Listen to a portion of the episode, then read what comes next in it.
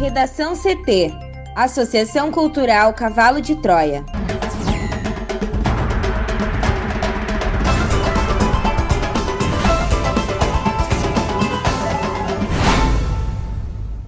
Agora, no Redação CT. Rio Grande do Sul registra mais de 10 mil casos de coronavírus em um dia. Jovens são as maiores vítimas da alta do desemprego no Brasil. Secretário de Saúde diz que Coronavac não atingiu 90% de eficácia no Brasil. Bolsonaro esvazia a comissão contra trabalho infantil.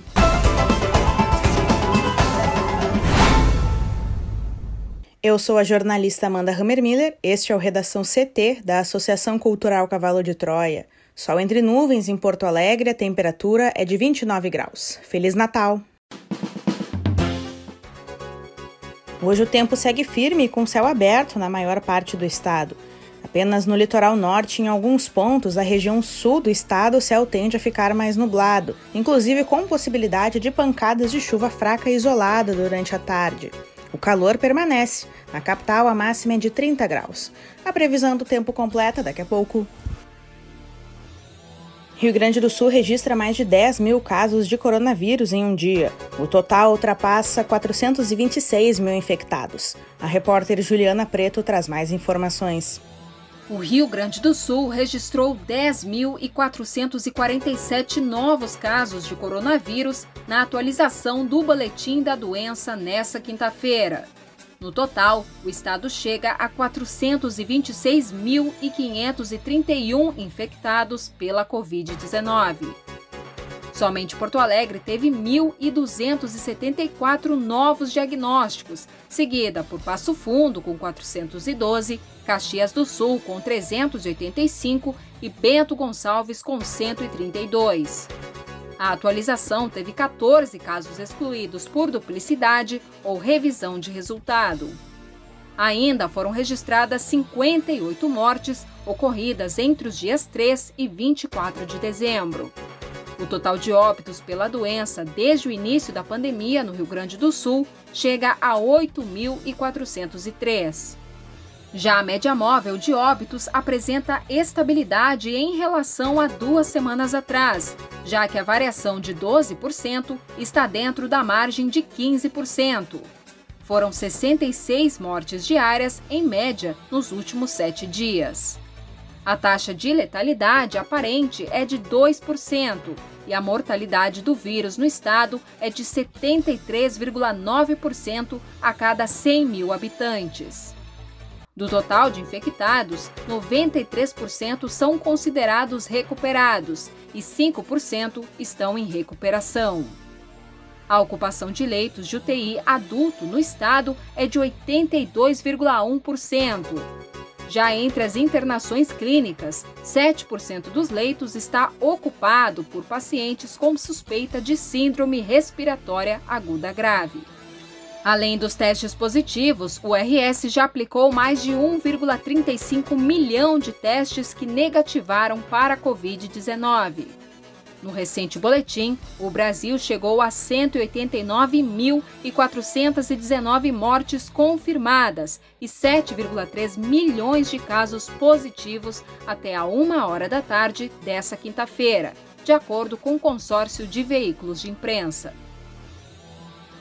Jovens são as maiores vítimas da alta do desemprego no Brasil.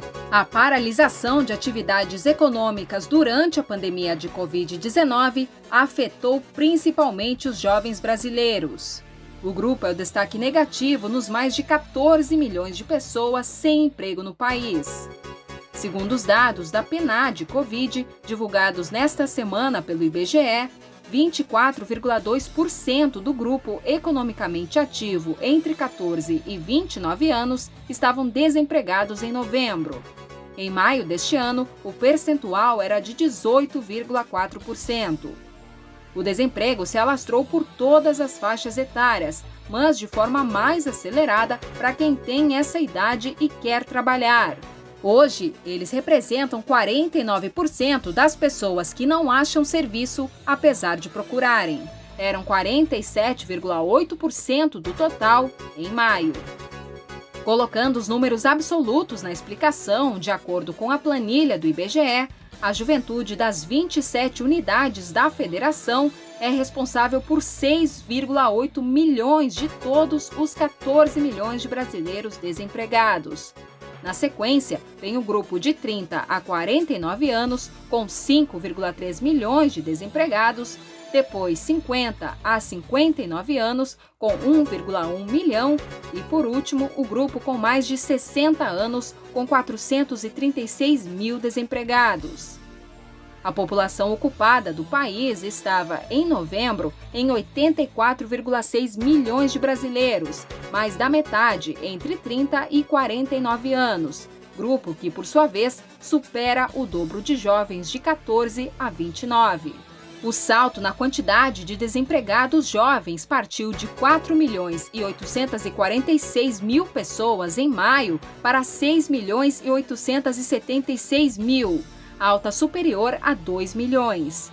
Em outra análise, percebe que dos quase 4 milhões de desempregados que o país somou durante a pandemia, mais da metade tinha entre 14 e 29 anos. A dificuldade em encontrar uma ocupação mostra que jovens estão cada vez mais desanimados em relação ao mercado de trabalho. E se em maio 12,9 milhões desses desempregados procuravam vaga, em novembro o total caiu para 11,3 milhões. Para o Redação CT, Juliana Preto. Secretário de Saúde diz que Coronavac não atingiu 90% de eficácia no Brasil. Juliana. O secretário de Saúde do Estado de São Paulo, Jean Gorenstein, disse na noite dessa quinta-feira que a eficácia da Coronavac não chegou a 90%. A declaração foi dada em entrevista à Rádio CBN. Ele reforçou, assim como divulgado na quarta-feira, que o imunizante atingiu o patamar mínimo exigido de 50%, mas o percentual exato ainda não foi revelado. O secretário disse que o patamar abaixo dos 90% já era esperado em razão do método utilizado para a fabricação da vacina, que usa o vírus inativado para provocar a defesa do corpo humano. A divulgação do percentual de efetividade estava marcado para ocorrer na quarta, mas o governo adiou o anúncio pela quarta vez. A gestão do governador João Dória justificou o novo adiamento, dizendo que a Sinovac solicitou os números para fazer novas análises, com um prazo de 15 dias.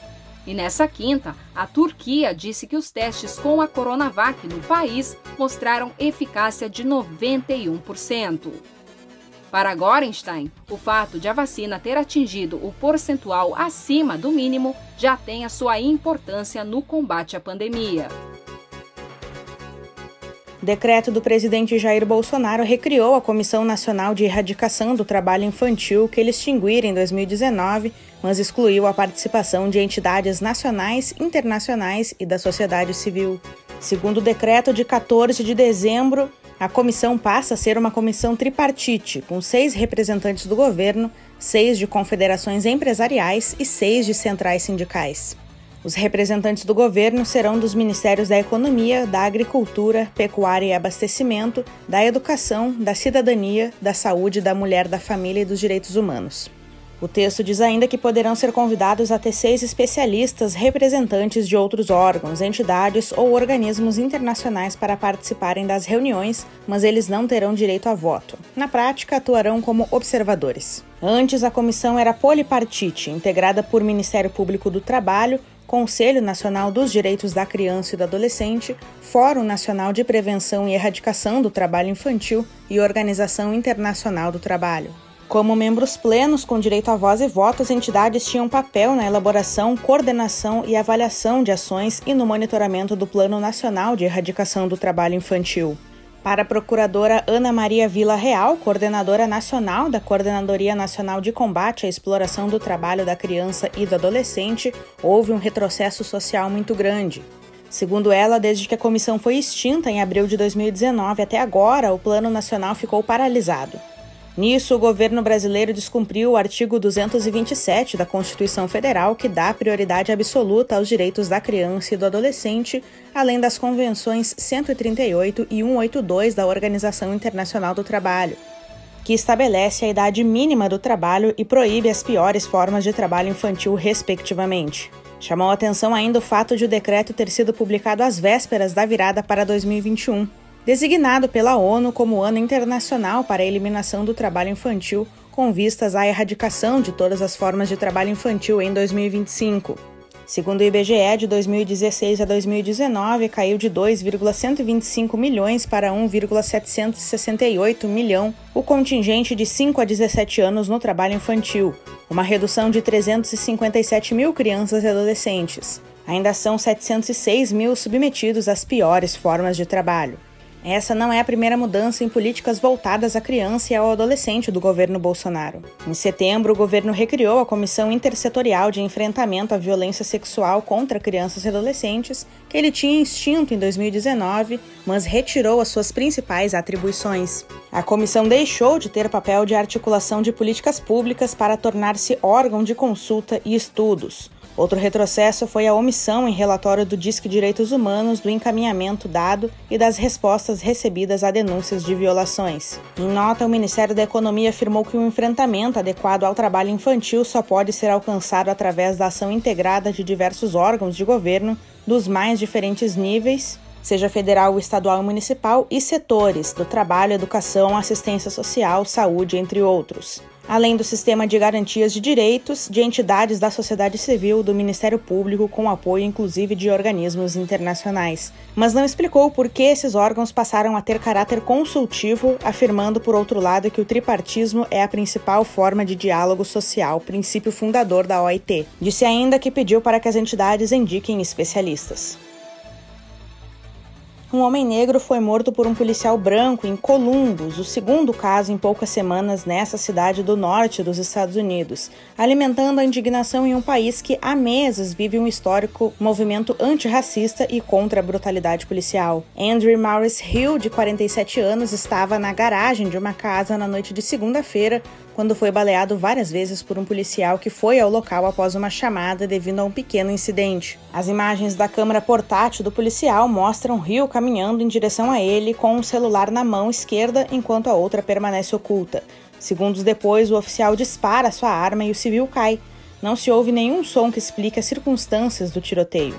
O policial Adam Coy e seu colega esperaram vários minutos antes de se aproximar da vítima, ainda viva, que veio a falecer pouco depois. Coy foi suspenso. Segundo a mídia local, já havia denúncias contra ele por uso excessivo da força. O chefe da polícia da cidade, Thomas Kinlan, anunciou na quinta-feira o início de uma acusação de má conduta grave contra Coy em vista de sua demissão. O agente, que já foi suspenso, será ouvido na segunda-feira pelo diretor de segurança pública da cidade, Ned Pettos, que decidirá sobre seu destino. Em um comunicado, Kinlan disse, aspas, temos um oficial que violou seu juramento de obedecer às regras e políticas da polícia de Columbus, fecha aspas. E ainda acrescentou, aspas, as consequências desta violação são de tal forma que requerem ação imediata. Essa violação custou a vida a um homem inocente, fecha aspas. O Esquadrão do Crime de Ohio abriu uma investigação judicial Dezenas de pessoas se manifestaram na tarde de quinta-feira no bairro onde Andrew Hill foi morto para denunciar a violência policial contra afro-americanos e exigir justiça. Hill, que estava desarmado, foi o segundo afro-americano morto pela polícia em menos de três semanas em Columbus. Casey Goodson Jr., de 23 anos, foi baleado várias vezes em 4 de dezembro enquanto voltava para casa depois de comprar sanduíches. As mortes acontecem em um momento em que os Estados Unidos são marcados por protestos históricos contra a injustiça racial e a brutalidade policial, desencadeados pelo assassinato de George Floyd em maio. Com o Hill, são 96 as vítimas negras mortas nas mãos de policiais desde Floyd, segundo o advogado Ben Crump, que defende várias famílias de vítimas, incluindo a de Floyd. O prefeito de Columbus, Andrew Ginter, disse estar indignado com a morte de Hill e muito perturbado pelo fato de nenhum dos policiais ter prestado primeiros socorros. Ele pediu a demissão imediata de Coy. No Redação CT, agora previsão do tempo com Juliana Preto. A sexta-feira, feriado de Natal, será mais um dia de sol e calor no Rio Grande do Sul. Assim como ocorreu ao longo dos últimos dias, as temperaturas permanecem altas no estado. De acordo com a SOMAR Meteorologia, o tempo firme ocorre devido ao sistema de alta pressão, que inibe a formação de nuvens carregadas. E a chance de chuva de verão isolada em pontos do oeste, noroeste e norte gaúcho. Amanhã foi um pouco mais fria e com temperaturas amenas em todo o estado, especialmente na Serra e no litoral sul. No período da tarde, porém, os termômetros devem subir e as máximas podem passar de 30 graus em regiões como a fronteira e a campanha. Em Rio Pardo chega a 32 graus e em Porto Alegre a máxima será de 31. Já no sábado, a nebulosidade tende a aumentar, mas a chuva fica restrita às áreas da região sul, campos de cima da serra e litoral, de forma fraca e isolada. Conforme a somar, a chance de chuva passageira com trovoadas também aumenta nas áreas que fazem fronteira com a Argentina. Nas demais, o tempo firme predomina, com temperaturas elevadas. E no domingo, as áreas de instabilidade mantêm condição de chuva entre a serra, litoral e sul do estado. As outras regiões permanecem com tempo firme. Aqui na capital, os termômetros variam no sábado de 19 a 29 graus e no domingo de 20 a 32 graus. Um Feliz Natal para Amanda e para os nossos ouvintes. Feliz Natal, Juliana! Na coluna do Meio Ambiente desta semana, Mariana Espíndola traz uma reflexão sobre o uso de plástico e o impacto no ecossistema. Ouça a seguir. Já parou para analisar o tanto de plástico que a gente consome diariamente? Desde um saco de feijão, aquele pacote de bolachas que vem com outros quatro pacotes de bolachas dentro? Durante a pandemia do novo coronavírus, o consumo de plástico aumentou muito, com a maior demanda de materiais hospitalares, como o uso de máscaras e luvas, e também devido à expansão do comércio de entrega de alimentos. Segundo os dados da World Wildlife Fund, no Brasil, apenas 1,28% do plástico produzido é reciclado. Além disso, no estudo inédito, o Atlas do Plástico, realizado por uma organização sem fins lucrativos alemã, de 70 mil a 190 mil toneladas do material são despejados anualmente no mar brasileiro. Portanto, gera-se um sério problema para a fauna e a flora marinha, o que por conseguinte prejudica a saúde das pessoas e o turismo, já afetados pela crise sanitária. Para piorar, o Plano Nacional de Combate ao Lixo no Mar, que foi lançado em 2019 pelo governo federal, encontra-se paralisado desde março deste ano e não há previsão de retorno, sem o desembolso dos 40 milhões de reais que seriam destinados a essa tarefa tão necessária. Leia a coluna completa no portal redacão.cavalodetroia.org.br. Aproveite e confira a coluna de Cultura com Bolívar da Andréia, que nesta semana fala sobre a arte online. Redação CT. Apresentação Amanda Hammermiller. Colaboração Juliana Preto e Mariana Espíndola uma produção da Associação Cultural Cavalo de Troia com apoio da Fundação Lauro Campos e Marielle Franco. Edição especial hoje à noite, às 18 horas. Feliz Natal!